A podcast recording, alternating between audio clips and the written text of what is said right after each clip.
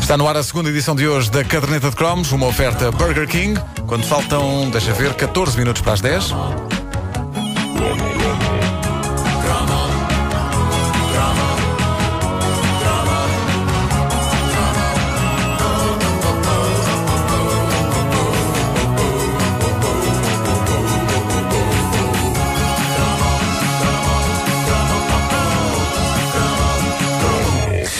Dizer-vos que eu tenho uma uh, gigantesca base de dados de ideias para esta rubrica de coisas que nos faziam titilar gosto tanto deste Titular é bonito. Na nossa infância e juventude, mas eu fico fascinado quando ouvintes da rubrica me surpreendem com coisas notáveis de cuja existência eu não fazia ideia. E um exemplo disso é a página dos elogios e dos castigos infantis da lendária revista Crónica Feminina. Ei, a crónica um, feminina. Um ouvinte nosso, Luís Miguel Figueira, enviou-me uma reprodução disso e eu fiquei absolutamente fascinado. A crónica feminina, para quem não sabe, é a antepassada de revistas como a Maria ou a Mariana.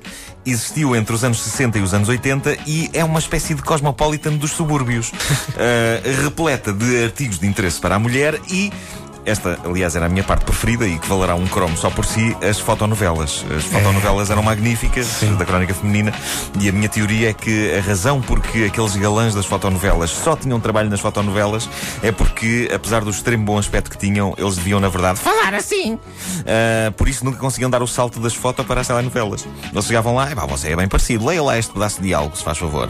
Eu amo-te, querida. Uhum, ok, então depois nós dizemos qualquer coisa. uh, uh, a crónica Feminina tinha uma página dedicada à juventude e uma uh, iniciativa notável que, para mim, é a concretização possível dos piores terrores com que um pai ou uma mãe podem ameaçar um filho. Vocês sabem aquela coisa clássica do se não comeres a sopa, o bicho-papão vem buscar-te e coisas do género.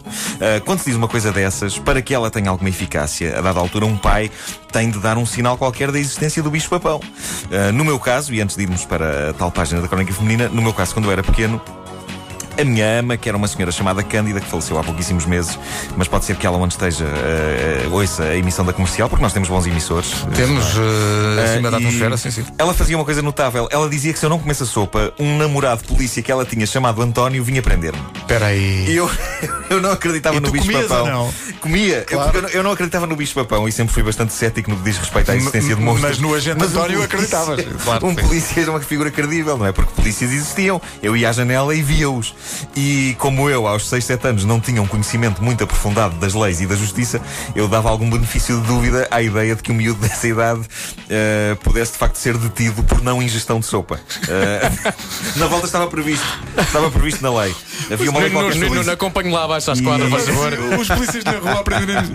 Comeu a sopa? E eu, Mas estava passada? Eu não sabia e não arriscava.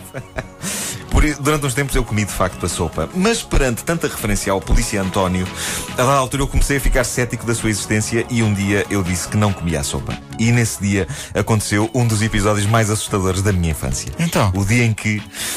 Depois de eu ter dito que não comia a sopa, a campainha da porta tocou.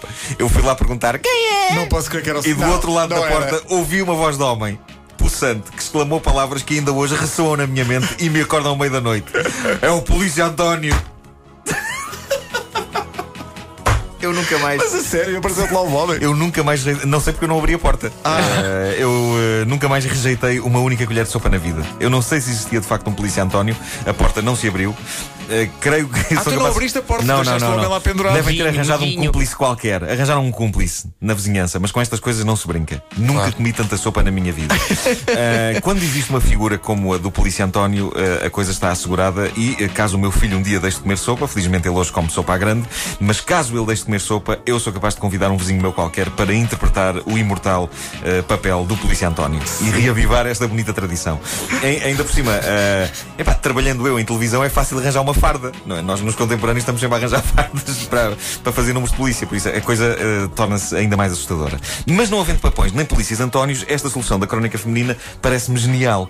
A Crónica Feminina publicava todas as semanas um quadro de honra com o nome Portaram-se Bem, outro quadro de honra com o nome Comeram a Sopinha Toda não e, por fim, um quadro de vergonha com o título Arreliaram a Mãe. É pá, não E pode. não pode É pá, em não cada pode. quadro vinha uma lista de nomes reais de filhos de leitoras da crónica feminina. Isto é notável. Eu imagino. Espera, espera, espera, espera. Eu imagino as Espera aí, espera aí. Havia- um quadro para os que arreliaram a mãe. Para as que arreliaram os nomes das pessoas. E Eu, eu estou a imaginar as mães, depois do fracasso dos bichos papões e afins, a ameaçarem os filhos. Tu queres ver que vais para a crónica feminina? Olha que tu vais para a crónica feminina! E é fantástico imaginar todo o processo. Carlos Miguel, arruma ao quarto! Não! Carlos Miguel, arruma ao quarto! Não! Carlos Miguel! Não diga outra vez, arruma ao quarto! Não arrumo!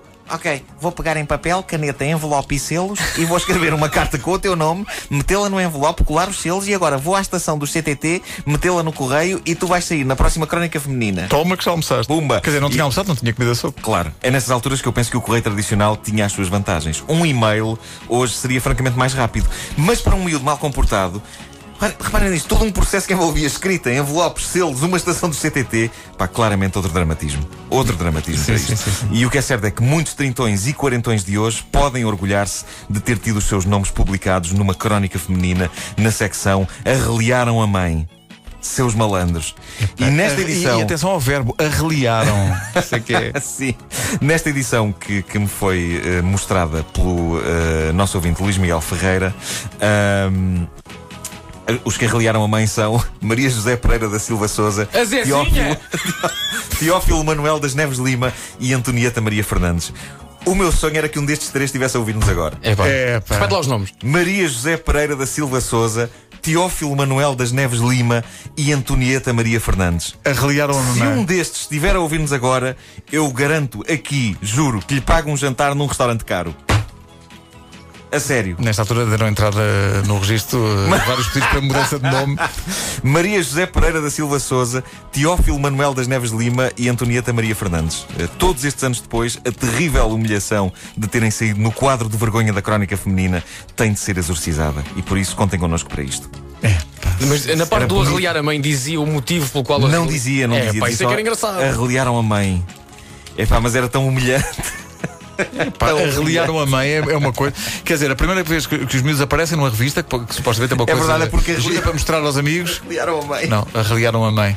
Olha, apareci numa disse- revista.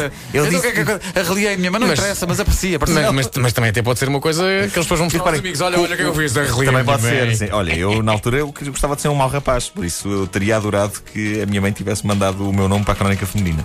Ah, mas, E a seguir fiz uma mas seja tatuagem. como for. Agora reparem, quando o nome, o delay entre pôr a carta no correio e, e aquilo sair era tanto que possivelmente quando o nome saía já estava a família toda feliz. E- Eles eram um bom rapaz outra vez. E. Ah, ai, olha o meu nome na revista. Ah, porra. Reúne-se a família no Natal Oh, antes de abrir as prendas. Ah, o nosso Nuno Frederico apareceu na revista. Então mostra lá, arreliou a mãe. Arreliou a mãe. Aliás, o Pai Natal ia ver na- crónica feminina quem é que merecia receber Não, e os presente ou não. pais ainda diziam, ainda, ainda- ainda arranjámos um guarda António, mas ele continuava sem comer a sopa. Polícia, Polícia António. Polícia António. Polícia António. Polícia António. Polícia António. Pá, essa- essas, essas palavras, sou o Polícia António. Claro, foi com esta voz. Tal e qual esta voz. Foi o Polícia António. Que medo. É o Polícia António. Que medo. Caderneta de cromos com o Nuno Marco, amanhã há mais, sempre com o apoio Burger King. Busca